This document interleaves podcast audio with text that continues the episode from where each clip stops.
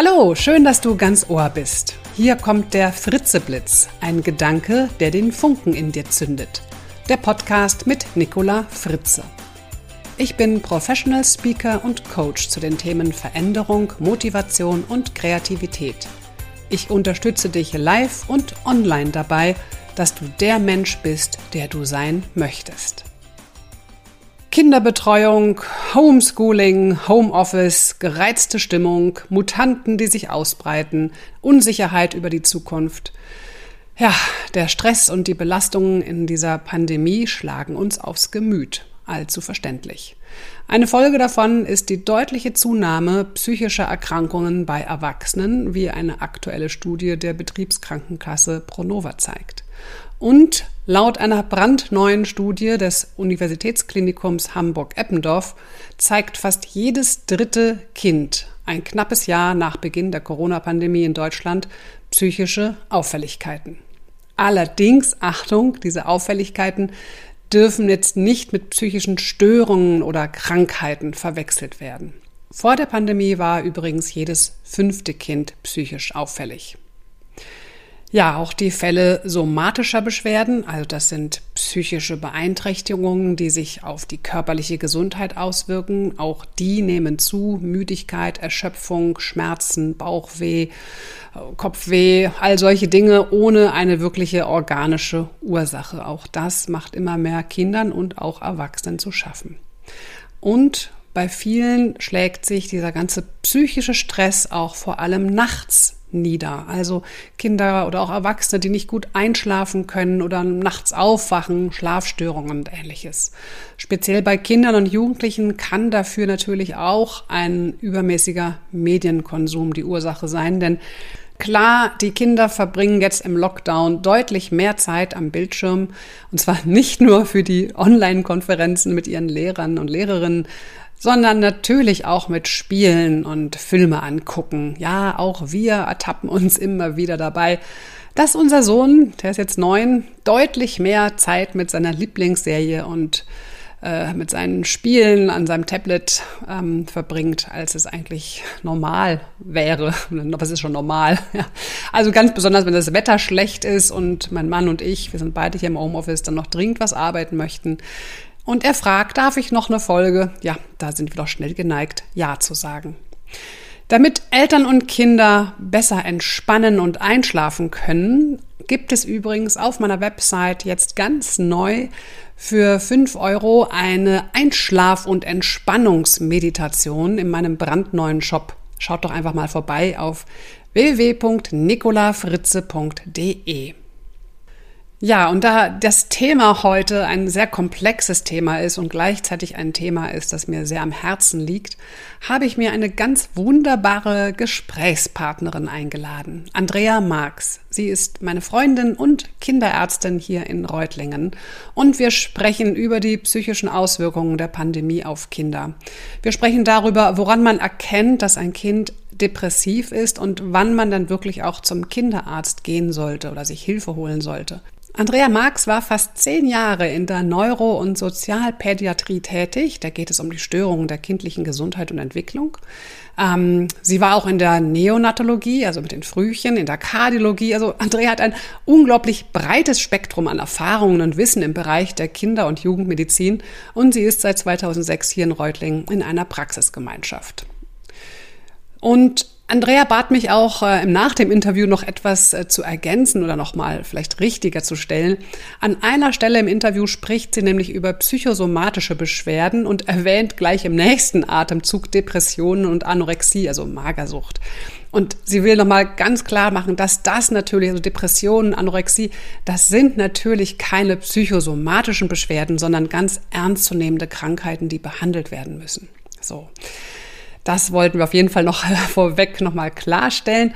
Und um es auch gleich vorweg noch zu sagen, bitte holt euch Hilfe, wenn ihr gerade nicht mehr weiter wisst. Es gibt viele gute Erziehungsberatungsstellen, auch von der Diakonie zum Beispiel. Auch viele Gemeinden sind da sehr aktiv zu diesem Thema.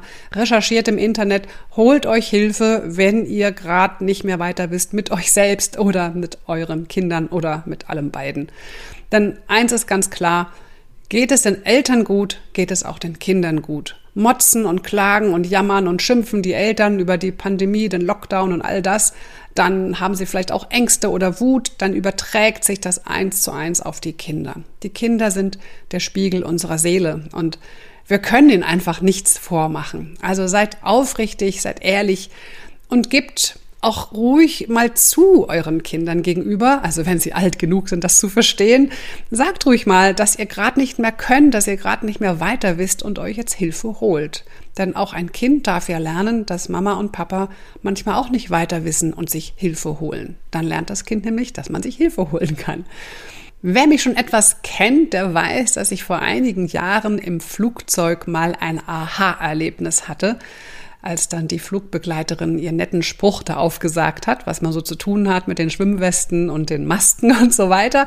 Denn ich habe gelernt, bei Druckverlust im Flugzeug soll ich erst mir eine Sauerstoffmaske aufsetzen und danach erst meinem Kind und anderen helfen. Also, liebe Eltern, schaut, dass erst ihr zu Kräften kommt, dass ihr bei Kräften seid, dass ihr positiv und meistens entspannt seid und dann prägt das auch eure Kinder, das färbt auf eure Kinder ab. Erst uns selbst helfen, dann den anderen. So, nun geht's los. Ich wünsche dir ganz viel Inspiration und nützliche Impulse im Gespräch mit Andrea Marx. Ich begrüße dich ganz herzlich, liebe Andrea. Schön, ja. dass du dir Zeit nimmst. Ja, gerne. Vielen lieben Dank. Ich bin ein bisschen gespannt und aufgeregt und freue mich aber auch total, weil das natürlich du bist. genau. Deine Sachen auch schon immer verfolge und auch einfach diese Energie und Positivität und alles, die du einfach allen vermittelst, die mit dir Kontakt haben, sehr schätze und hoffe, dass wir damit auch ein bisschen jetzt manchen Mut machen oder bestärken in dieser echt schwierigen Zeit. Genau, danke für die Blumen, meine Liebe. ähm, fangen wir mal direkt an. Es ist ja kein Geheimnis, dass die Pandemie an unsere aller Nerven zerrt. Unsere Geduld ist angespannt. Jetzt kommen noch die Mutanten dazu. Jetzt gibt es schon Stimmen, die sagen, das wird noch bis 2022, 2023 uns beschäftigen. Die Nerven liegen blank. Die Mütter und die Väter zu Hause versuchen natürlich ihr Bestes im Rahmen ihrer Möglichkeiten, die Situation mit Homeschooling, Home, Kita, wie nennt man das eigentlich? Kinderbetreuung im weitesten Sinne irgendwie gerecht zu werden. Und es scheint manchmal schier unmöglich und dann gibt es wieder Hoffnung, dann gibt es wieder gute Zeiten. Es ist ja ein Auf und Ab. Aber worüber ich heute mit dir sprechen möchte, es ist nach, nacherwiesenermaßen auch so, dass die Zahl der Depressionen zunimmt und zwar nicht nur bei Erwachsenen, sondern auch bei Kindern. Also darüber würde ich gerne mit dir sprechen, vielleicht erstmal so aus ärztlicher Sicht auch. Was sind denn möglicherweise so Merkmale? Woran erkenne ich denn, dass mein Kind leicht depressive bis vielleicht auch tatsächlich schwerwiegend depressive Züge entwickelt?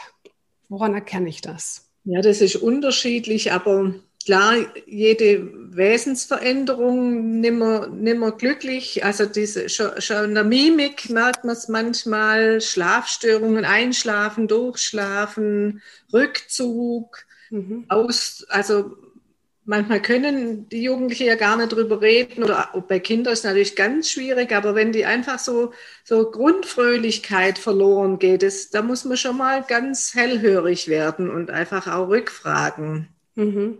Und ja, das kann sich natürlich auch äh, psychosomatisch mit anderen Sachen dann äußern, aber ja, im schlimmsten Fall Lebensunlust und sprich Androhung. Ich kann so nimmer, ich will so nimmer und dann ist schon relativ weit. Ähm, aber so, ich glaube, dass Eltern oder Mütter da, da äh, hohe Gespür haben, auch, dass man das eigentlich äh, schon ein bisschen merkt auch. Und man muss nur einfach immer hellhörig auch sein. Mhm. Dann hinterfragen und sich früh Hilfe holen und eventuell zum Kinderarzt. Und der muss dann entscheiden, ist das jetzt eine Phase, kommt man da wieder raus, reichen da Kleinigkeiten mhm. oder muss ich doch lieber zum Kinder- und Jugendpsychiater, dessen Metier das ein bisschen ist. Mhm. Also bei Erwachsenen sagt man ja, also so eine depressive Stimmung haben wir alle mal, jetzt recht jetzt in Zeiten der Pandemie. Und was ja. ich so in meiner Coaching-Ausbildung immer gelernt habe, ist, wenn so eine depressive Stimmung länger als 14 Tage andauert, dann sollte man zum Arzt. Würdest du sagen, das gilt bei Kindern und Jugendlichen ähnlich oder sollte man da auch schon schneller reagieren? Also wenn kein Auslöser da ist. Mhm. Also oftmals ist ja auch irgendein Auslöser, irgendeine Freundin hat mich verlassen oder diese Dreierkonstellationen in der fünften Klasse oder so, dass man dann eben ausgeschlossen wird oder also einfach hinhören, hinterfragen, das Gespräch suchen. Mhm. Mhm. Und, und, dann, also dann gibt es sicher auch mal Gründe, dass ich länger wie 14 Tage warten kann oder auch vorher gehen muss. Mhm. Ich denke, okay. Das ist ganz wichtig. Ich bin jetzt kein Freund von diesen Regeln. Mhm. Ja, das, also, das ist auch gut. Wenn ich einen Auslöser habe oder wenn ich vor einem halben Jahr schon mal so eine Episode hatte, ist es sicher auch kritischer, mhm. wenn das das erste Mal ist und irgendwie ein, Freund ist weggezogen oder es gibt einen Auslöser, dann muss ich da trösten und helfen und gucken. Mhm. Und wenn ich dann aber merke, oh, das, das wird aber gar nicht besser, die zieht sich noch mehr zurück oder wird noch trauriger oder mhm. Kontaktabbruch, die ganzen Dinge, Appetitlosigkeit, Stochern im Essen oder einfach so diese ganze Sachen. Oder auch diese typischen Bauchweh. Ne? Also ich ja, glaube, genau, Kinder. Psychosomatischen genau. Sachen, die ich gesagt habe, ja. Mhm. Also ich glaube, Bauchweh ist so ganz häufig etwas ja. bei Kindern, was ich höre. Gott sei Dank nicht bei unserem, aber doch auch bei anderen Kindern, die häufig Bauchweh haben. Und das ist häufig so ein, so ein, so ein Zeichen von, ich will gerade nicht oder es, ich mag gerade nicht so, wie es ist. Es schmeckt mir gerade nicht, ich kriege was nicht verdaut, irgendwas in, in mhm. der Richtung. Ne? Ja, jetzt bist du ja nicht nur Kinderärztin, eine wunderbare Kinderärztin, sondern du bist ja auch Mutter von drei Jungs.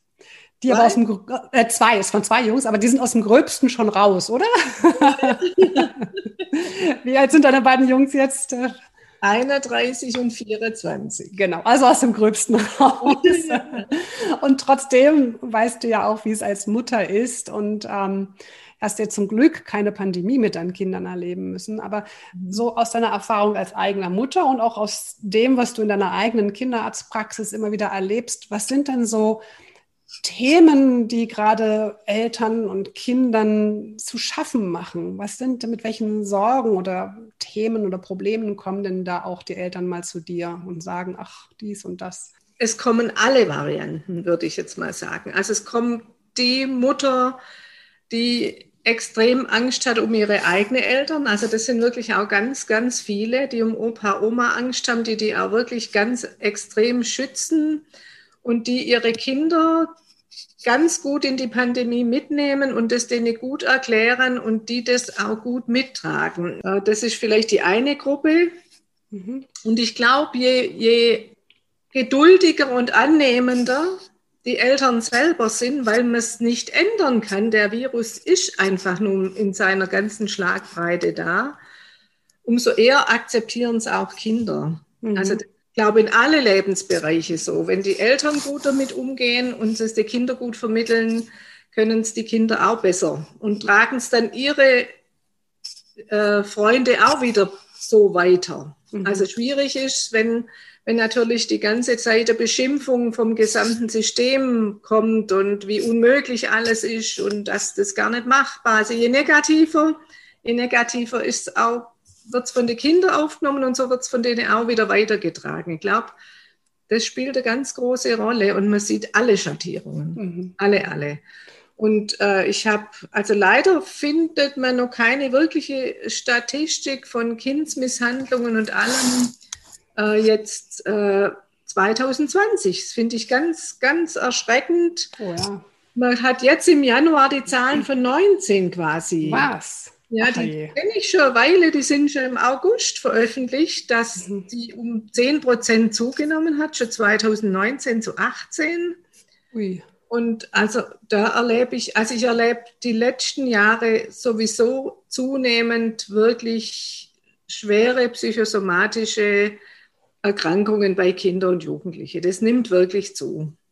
Und das sind jetzt sowohl die Zahlen vor der Pandemie sogar. Ja, vorher. also da ja. haben schon die psychosomatischen ja. Symptome zugenommen. Egal, Anorexie, Depression, die ganzen Sachen, Mobbing, Mhm. Äh, Eltern-Kind-Konflikt von, also alleinerziehende Mütter, die dann ihre 15-jährige Mädels daheim haben, wo es kracht und knackt und knirscht an alle Ecken und Enden, wo die Eltern gegenseitig ausgespielt werden. Dann gehe ich zum Papa und das ganze mhm. Spektrum. Und auch kleine Kinder mit äh, und sei es die Obstipation, wo man keinen Grund findet und die ganzen Schlafstörungen und, und ja, also ich denke. Obstipation?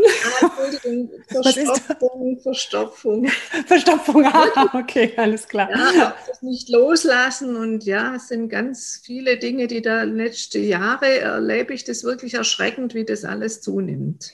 Da frage ich mich ja wirklich mit äh, Sorge, wie dann die Zahlen von 2020 aussehen. Ja, ich bin auch echt gespannt. Und dann noch die Dunkelziffer noch dazu, denn ich glaube, dass gerade wenn es eng ist, ne, also wenn du hast zwei berufstätige Eltern im Homeoffice und vielleicht noch zwei Kinder und das alles vielleicht in einer drei oder vier Zimmerwohnung, da, da ist ja der Konflikt sowas von vorprogrammiert.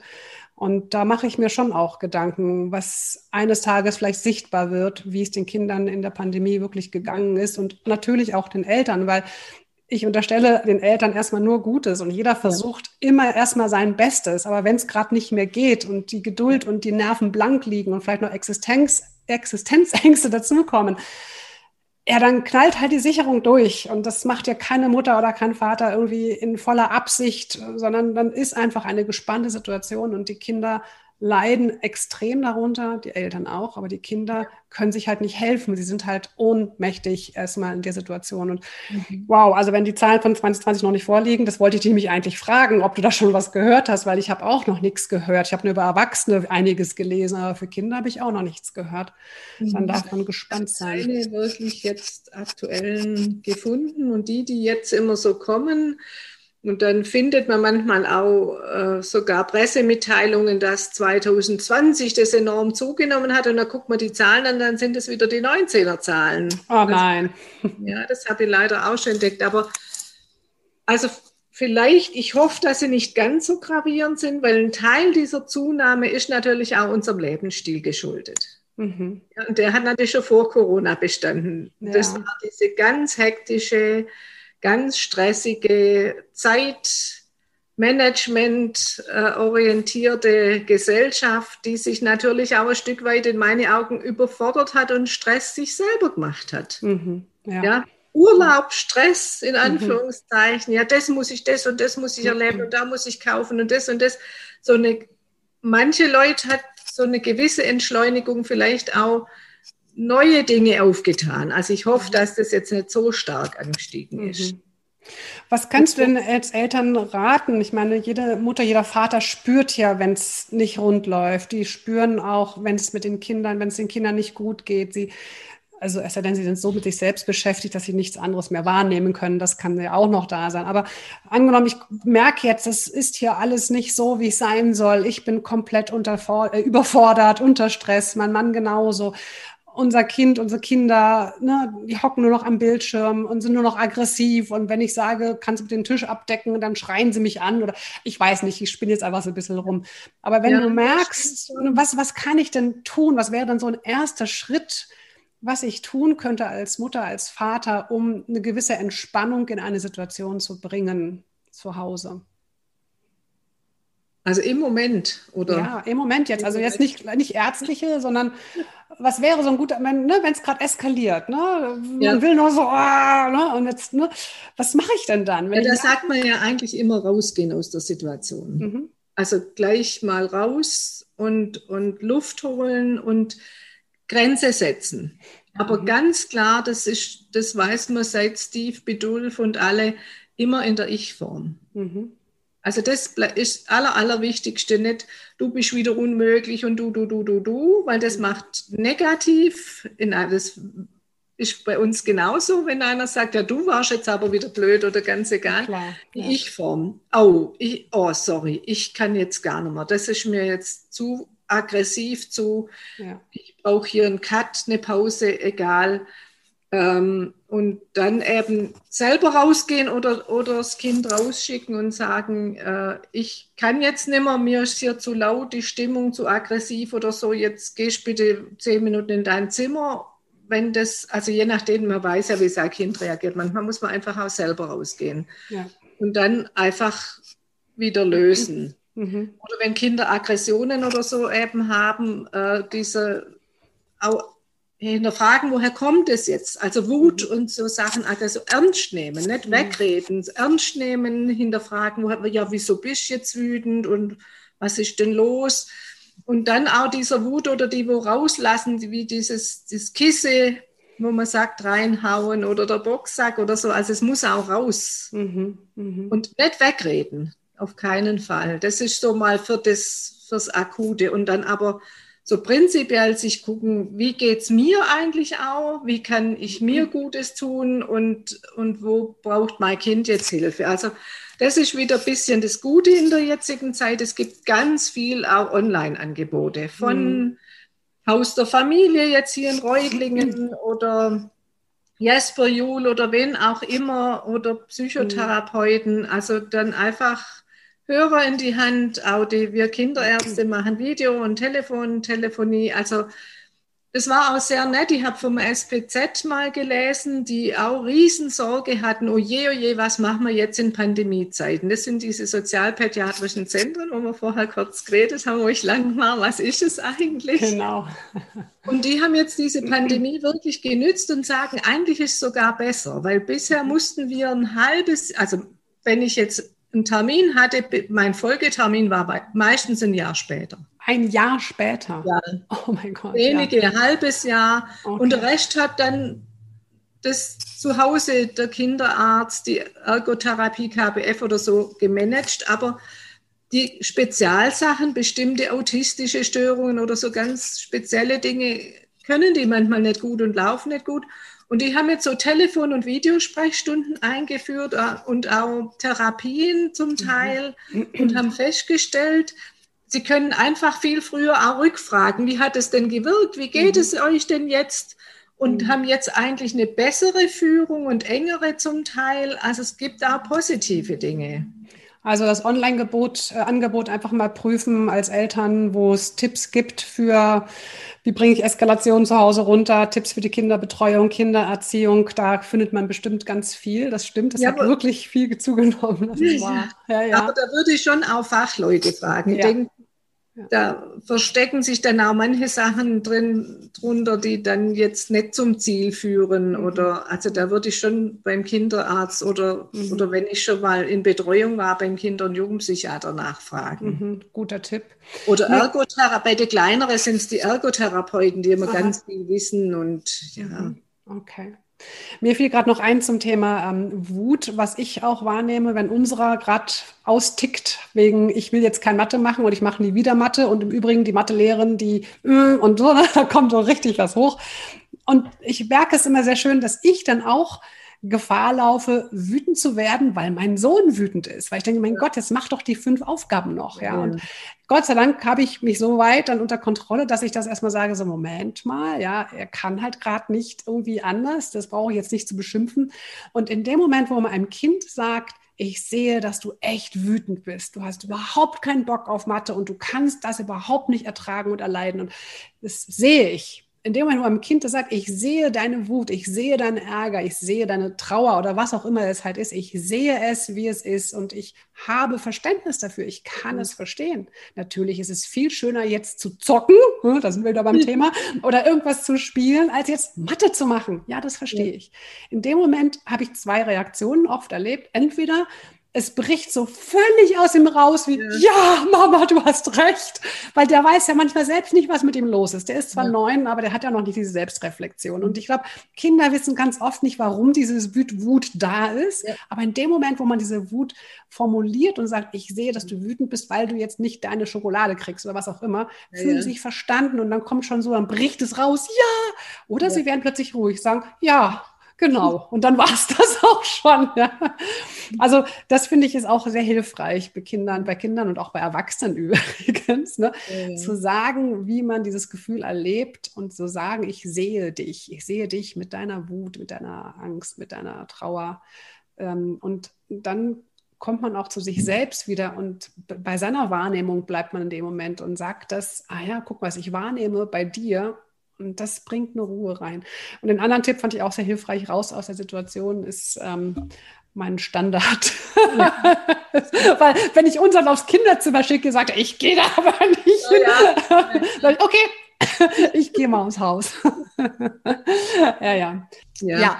Gab ja früher so, also so ungeschriebenes Gesetz ein bisschen. Also man soll eigentlich seine eigenen Kinder keine Nachhilfe geben und eigentlich auch nicht mit den Hausaufgaben und so machen. Und jetzt Ach. sind wir in dieser Situation. Ach was, das wusste ich, ich. Ich glaube, im Hintergrund spielt immer auch so die Zukunftsangst. Ah. eigenen Kinder und auch, glaube Erwartungshaltung. Warum kann mein Kind, also ich weiß nicht, ob du mal Nachhilfe gegeben hast oder ja. irgendwie. Also ich sehr viel. Ich war ja. so ein kleines Mathe-Genie, oh. bin Naturwissenschaftler und habe viele auch ausländische Kinder, früher Italiener oder so Nachhilfe gegeben. Mit Eselsgeduld und ohne Erwartungshaltung. Und bei den eigenen Kindern, da, da, da, ja, wieso kann der das jetzt? Hm? So dieses hm. ungeduldigere bisschen. Ich habe mich zwar, ich kann mich dann selber schon auch immer wieder runterholen. Mhm. Aber ich habe es dann irgendwann auch nicht mehr gemacht. Es tut wirklich nicht gut. Und ich glaube, so irgendwie schwingt da so eine Zukunftsangst mit, weil man genau weiß, wenn man in der Schule nicht gut ist oder so, oder wenn man bestimmte Dinge nicht gut kann, mhm. spielt das ja, weil das haben, glaube ich, unsere Eltern uns schon vermittelt. Hm. Das ist ein interessanter Aspekt, da habe ich noch gar nicht so drüber nachgedacht. Aber tatsächlich kriegen die Eltern natürlich jetzt viel mehr Einblick ja. in die Art und Weise, wie arbeitet mein Kind, was hat es drauf, ja. wo gibt es vielleicht noch Lücken, wo geht es nicht. Also ich spreche jetzt zumindest für die Grundschulkinder. Ich denke, in einer weiterführenden Schule kriegen die Eltern das vielleicht auch nicht so sehr mit, weil die Kinder ja hauptsächlich im Online-Unterricht sind oder die Jugendlichen. Ja. Und ähm, ich denke, da ist der Unterschied nicht so groß. Aber bei einer Grundschule, wo die Kinder jetzt mit den Eltern Malaufgaben rechnen und so, ne? da kriegt man das schon mit. Und ich glaube, das ist ein wirklich interessanter Punkt, dass die Eltern in dem Moment auch so diese Zukunftsgedanken haben. Wird mein Kind es packen in der Schule? Wird es, weiß nicht, aufs Gymnasium können oder, ne? Also viele Fragen, die noch mit reinspielen und dann auch die Erwartungshaltung. Ich glaube, ja, da fasse ich meine eigene Nase. das spielt, glaube ich, eine Rolle, dass man da wirklich guckt und das Kind anders auch ja, wahrnimmt in der Art und Weise, wie es die Hausaufgaben macht. Ja. Und was ich jetzt zum Beispiel gerade feststelle, ist, also unsere hat echt Glück, die werden nicht so sehr gefordert. In der, in der vierten Klasse ist er jetzt gerade, da gibt es andere mhm. in der ersten Klasse, die de deutlich länger im Homeschooling sitzen als unserer jetzt. Mhm. Und, ähm, was ich feststelle, ist, die Konzentration lässt nach. Also die Kinder mhm. müssen wieder lernen, sich zu konzentrieren, weil mhm in der Schulzeit sind die das gewöhnt, im Unterricht, da sitzen ja. die halt dann eine Dreiviertelstunde mehr oder weniger konzentriert. Aber wenn ich jetzt zu Hause mit ihm arbeite, merke ich, dass es ihn deutlich mehr anstrengt und er gesagt hat, selbst ganz verzweifelt ist manchmal und sagt, ich kann mich nicht konzentrieren, Mama, ich kann mhm. nicht mal mehr zwei plus zwei rechnen. Und da auch so eine Verzweiflung in sich spürt, ne? weil er weiß, er kann es eigentlich besser. Ja, und ähm, das ist, glaube ich, auch so liegt es auch daran, also jüngere, je jünger ein Kind ist, je eher möchte es ja auch den Eltern ganz arg recht machen. Ah, stimmt. Und wenn ich dann meine Hausaufgaben oder meine Mathe-Sachen nicht kann, dann komme ich ja auch wahrscheinlich bei den eigenen Eltern viel schneller in Stress, wie wenn das jetzt eine nette Studentin oder so macht. Also vielleicht spielt das auch mit. Dann habe ich ja schon Anspannung in der mhm. Situation. Also wahrscheinlich kommt von der kindlichen Seite auch viel mehr. Mhm. Ja, also, das ist gut möglich. Ich glaube, dass Kinder ja sich sowieso grundsätzlich zu Hause anders verhalten als in ja. der Schule. das macht ja immer einen großen Unterschied, ja. Oder auch wenn sie bei Freunden mal Hausaufgaben ja. machen, ne? das ist ja was ganz anderes. Dann kriegt man als Eltern zu hören, wie wunderbar konzentriert ja. und toll. Und du denkst so, ähm, Meiner? Echt jetzt? Ja, ja. Das ist ja toll. Was du da auf einmal essen? Ja, auch. Das geht, ja, absolut. Ja, ja. Ja, lieber Andrea, wie können wir denn den Eltern noch, was haben wir denn noch für die Eltern, was wir ihnen Gutes tun können? Vielleicht auch in diesen schwierigen, konfliktbehafteten Situationen mit Kindern. Also rausgehen, die Wut ja, oder das Gefühl benennen in Ich-Botschaften, ja, seine eigenen Bedürfnisse achten, Grenzen ziehen. Ich brauche jetzt Abstand, ich muss jetzt rausgehen, ich möchte jetzt hier einen Break. Ähm, was gibt es denn noch? Was kann man noch tun, um eine Situation also die, zu entspannen?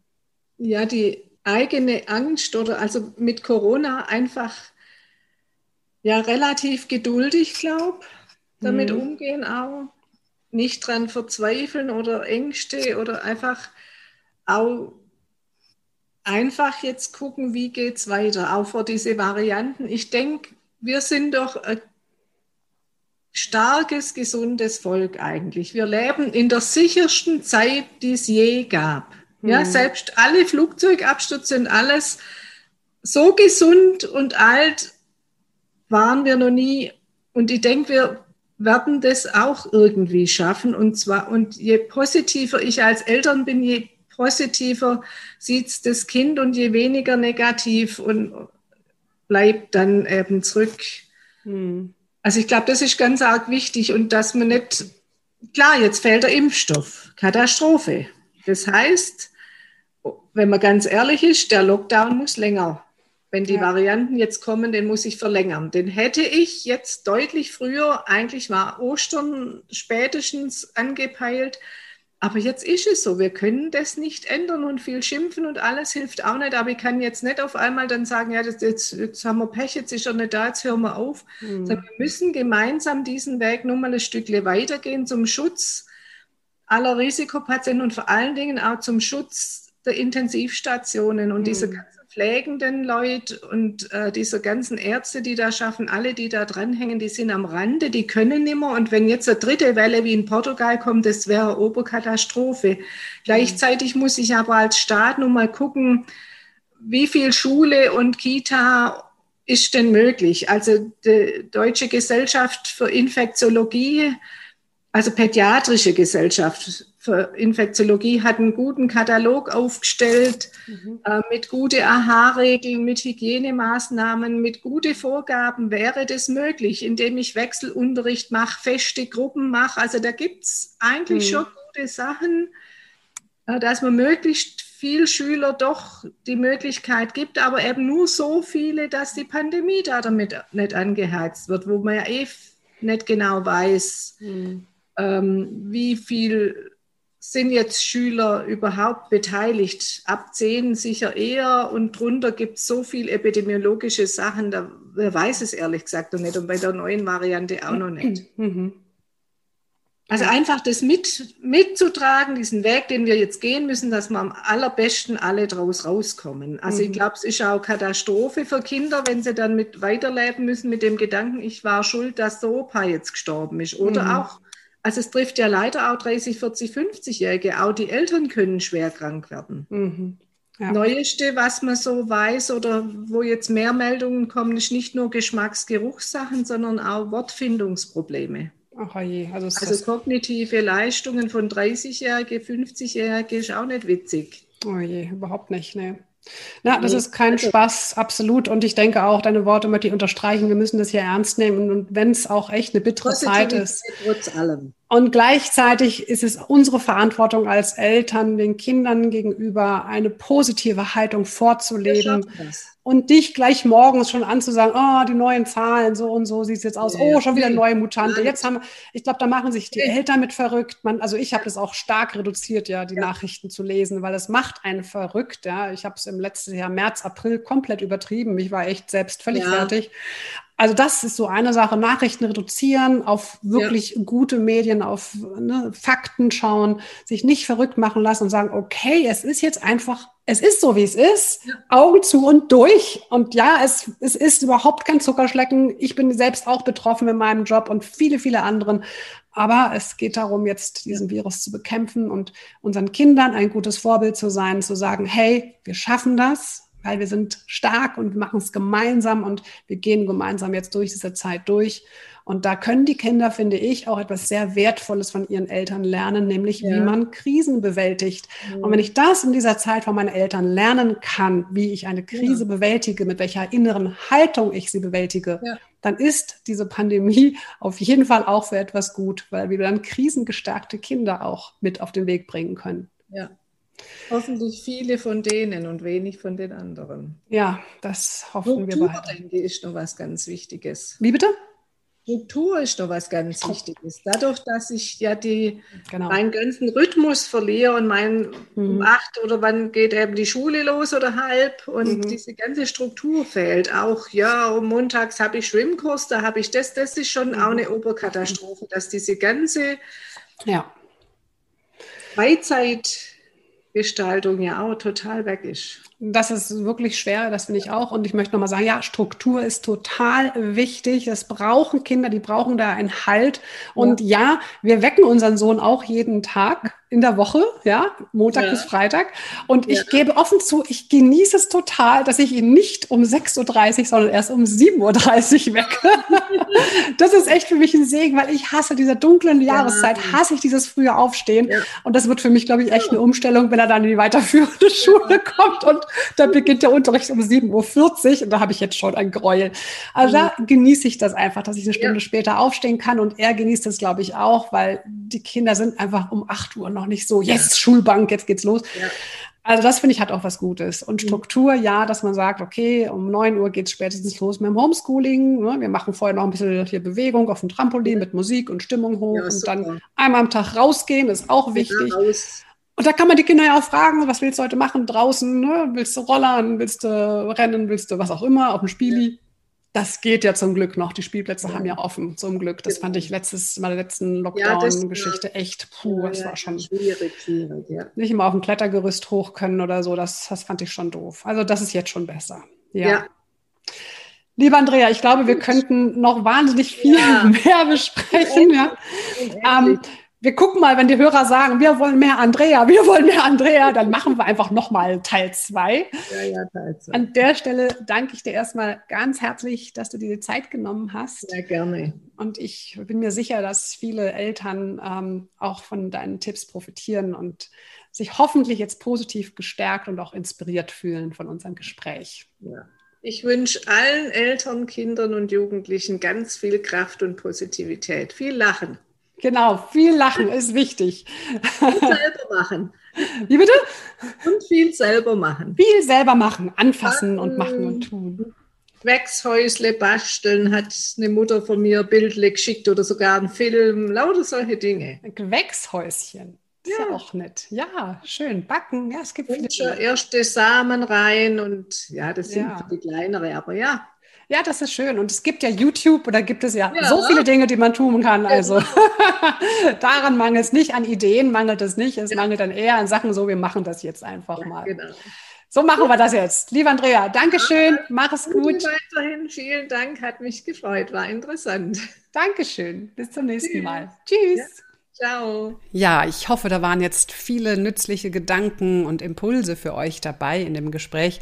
Und ja, wie ich es im Gespräch auch gesagt habe, wenn ihr mehr Andrea wollt, wenn ihr mehr wissen wollt rund um das Thema Eltern, Kinder, Erziehung in Zeiten der Pandemie, ja, dann lasst es uns wissen, dann machen wir gerne nochmal ein Gespräch. Ansonsten freue ich mich natürlich wie immer über deine ehrliche Bewertung auf iTunes und Co. Und falls du meinen Podcast noch nicht abonniert hast, dann abonniere ihn am besten gleich, damit du keine Folge verpasst. Und ja, ich kann schon so viel verraten, dass wir bleiben in der nächsten Podcast-Folge auch nochmal beim Thema Eltern, Kinder, Pandemie. Da habe ich mir eine weitere spannende Gesprächspartnerin eingeladen, nämlich die Dunja Schenk und wir sprechen über das Thema Working Moms. Ja, also Mütter, die arbeiten und Kinder haben.